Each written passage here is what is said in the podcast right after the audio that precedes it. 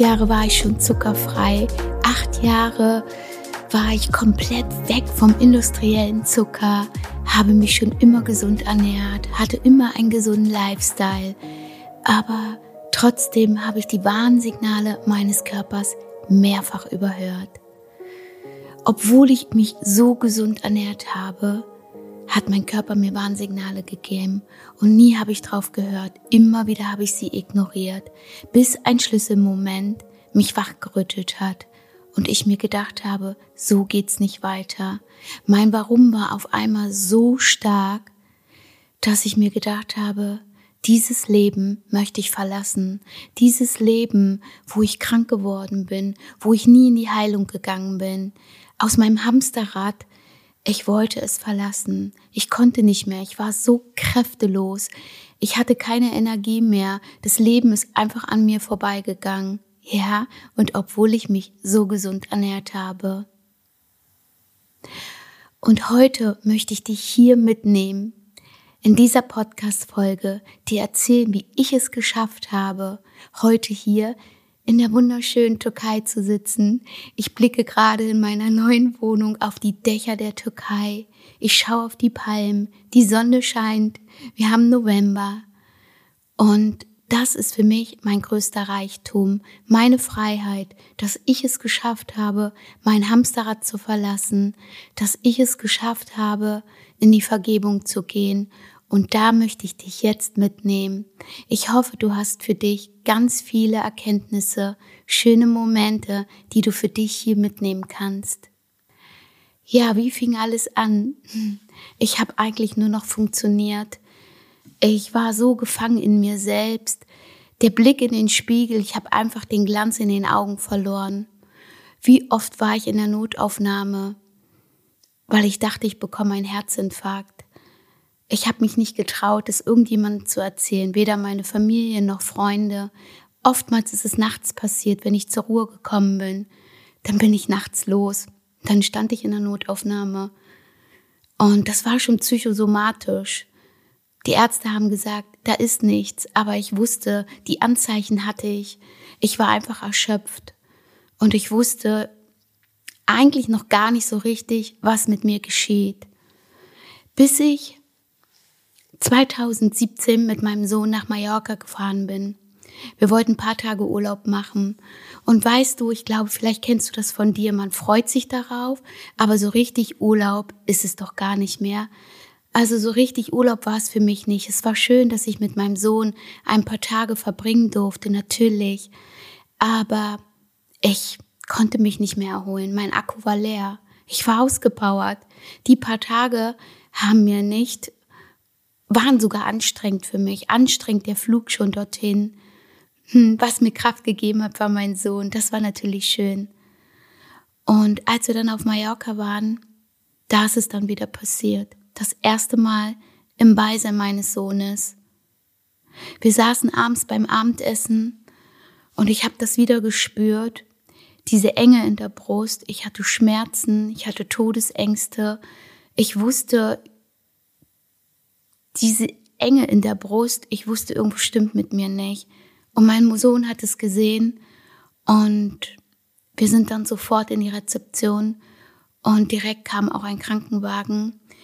Wir sind mit Blaulicht ins, in die Notaufnahme nach Palma. Vor Ort habe ich dann noch ein Medikament bekommen, weil die Ärzte dachten, ich bekomme einen Herzinfarkt. Und währenddessen wir nach Palma in die Notaufnahme fuhren, habe ich die Blicke meines Sohnes gesehen, seine Todesängste. Das war für mich mein Warum. Da wusste ich, ich möchte einfach nicht mehr, dass mein Sohn so eine Angst um seine Mama hat. Ich muss etwas in meinem Leben ändern. Hm. Wir saßen dann in der Notaufnahme nachts.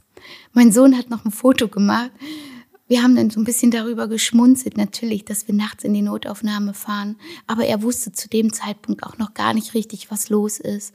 Man vertuscht es dann auch und man überspielt es ja auch. Man funktioniert einfach nur noch. Und als wir dann wiedergekommen sind nach Deutschland, wusste ich, okay, jetzt muss ich mein Leben verändern. Ich bin dann wieder in mein Studio.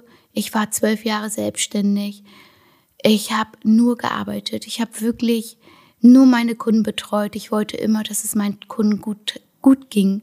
Ich habe mich dabei völlig verloren. Ich habe gearbeitet von morgens bis abends. Ich wollte immer mehr, höher, weiter, schneller. Ich habe gedacht, wenn ich erstmal das Geld verdiene, dann kann ich immer es mir leisten, im Urlaub zu fliegen. Ich kann mir alles leisten, aber das ist einfach nur ein Aufschieben, einfach nur ein Schönreden. Das ist gar nichts, weil ich hatte meine Freiheit nicht mehr. Ich war gefangen in mir, in mir selbst. Und als wir dann zurückgekommen sind, bin ich zu mir ins Studio und dachte, okay, hier kann ich nicht gesund werden. Hier kann ich einfach mich nicht heilen. Es muss irgendetwas passieren. Und dann bin ich ein paar Monate, ich glaube zwei Monate später, in die Türkei gereist, ganz alleine. Dieses Land habe ich hier schon immer geliebt. Und ich habe mir gedacht, okay, ich nehme mir jetzt ein Hotel,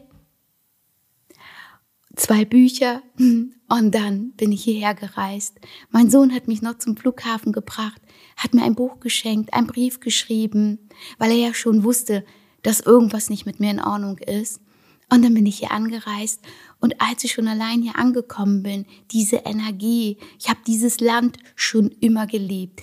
Ich bin sofort angekommen, eine Woche lang habe ich nur gejournalt, ich habe nur geschrieben, gelesen, ich habe die Bücher verschlungen.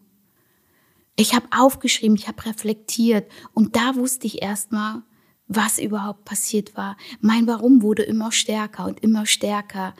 Mein Warum war so klar. Ich habe gedacht, ich möchte nicht mehr mein altes Leben zurück. Ich möchte etwas verändern. Ich muss auf, auf mich schauen. Ich muss in die Vergebung gehen. Ich muss loslassen. Dieses Wort muss mag ich eigentlich nicht so. Heute sage ich das auch nicht mehr. Aber damals wusste ich einfach, ich habe einfach keine andere Wahl, keine andere Chance. Und ja, die eine Woche hat mir sehr gut getan. Da bin ich dann wirklich erstmal langsam wieder erblüht und wusste, was eigentlich mit mir passiert ist, weil ich so reflektiert habe. Ich bin so in die Tiefe gegangen. Und als ich dann wiedergekommen bin, nach einer Woche, war ich in meinem Studio und habe gedacht, okay, ich wusste ja schon vorher, hier bin ich krank geworden. All die Jahre, hier habe ich nur noch funktioniert. Hier findet meine Heilung nicht statt. Ich bin immer wieder zurück in die Türkei geflogen, über ein Jahr. Jeden Monat, wirklich jeden Monat, vier bis fünf Tage war ich hier, habe reflektiert, habe mich mit Persönlichkeits äh, Persönlichkeitsentwicklung beschäftigt, mit Mindset. Ich bin hier das allererste Mal nach 48 Jahren in die Vergebung gegangen. Das muss man sich mal überlegen. Meine alten Muster losgelassen, meine alten traumatischen Erlebnisse, die wir ja alle haben. Aber ich habe immer daran geklammert. Ich habe mich von Menschen getrennt. Ich habe viele Menschen losgelassen, die einfach nicht mehr in meinem Leben passen. Ich habe mich von vielen Dingen, ich habe ich hab viele Dinge losgelassen. Ich, vor allem, ich bin in die Vergebung gegangen. Ich habe mir vergeben. Ich habe den Menschen vergeben. ja, ich habe auch Menschen vergeben, denen ich vielleicht nichts Gutes getan habe. Und immer wenn ich in der Türkei war, war das natürlich etwas Besonderes, weil hier fand die Heilung dann noch schneller statt, weil diese Menschen hier, die haben mir so viel gegeben. Ich durfte liebende Menschen kennenlernen. Menschen in den Dörfern, wie sie leben. Ich durfte hint dahinter schauen. Ich durfte die Kultur kennenlernen. Die Menschen, wie, wie, ja, zufrieden sie eigentlich mit wenig leben. Ich wurde hier geerdigt und das hat alles meinen Heilungsprozess dazu beigetragen, dass ich heute so bin, wie ich jetzt bin, dass ich heute so leben darf. Und jetzt denkst du wahrscheinlich, okay, man kann ja nicht immer gleich das Land verlassen. Nein, natürlich nicht. Ich glaube, das Allerwichtigste ist, wenn du wirklich etwas ändern möchtest in deinem Leben, dann ist es wichtig, dein Warum zu kennen. Und in die Stille mal zu gehen, raus aus der schnelllebigen Zeit, raus aus dem nur Funktionieren. Das ist dein Leben. Denn nur wenn du für dich glücklich bist, wenn du im Rein bist, wenn du in der Leichtigkeit bist, wenn du Energie hast, dann steckst du alle anderen Menschen mit an. Dann ziehst du die Menschen sowieso an. Und dann bist du auch viel mehr für deine Familie da und vor allem aber für dich. Das ist immer ein wirklich ein schwieriger Punkt, über diese Schwelle zu gehen, wirklich mal zu sagen, jetzt reflektiere ich, jetzt gehe ich in die Stille, jetzt schaue ich nur auf mich. Ich bin nur wichtig. Das hört sich im ersten Augenblick egoistisch an. Und das müssen wir auch sein. Wir dürfen egoistisch sein, weil nur so können wir auch was verändern. Nur so kommst du in die Umsetzung. Und ich kann dir sagen, was passiert ist in den Monaten. Ich bin dann in die Vergebung gegangen, immer wenn ich hier in die Türkei gekommen bin. Hm.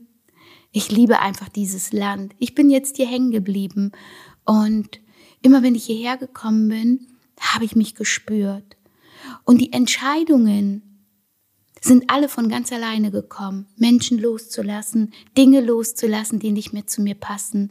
Paar Monate später, von ganz alleine, haben sich die Türen einfach geöffnet. Die Erkenntnisse sind einfach gekommen.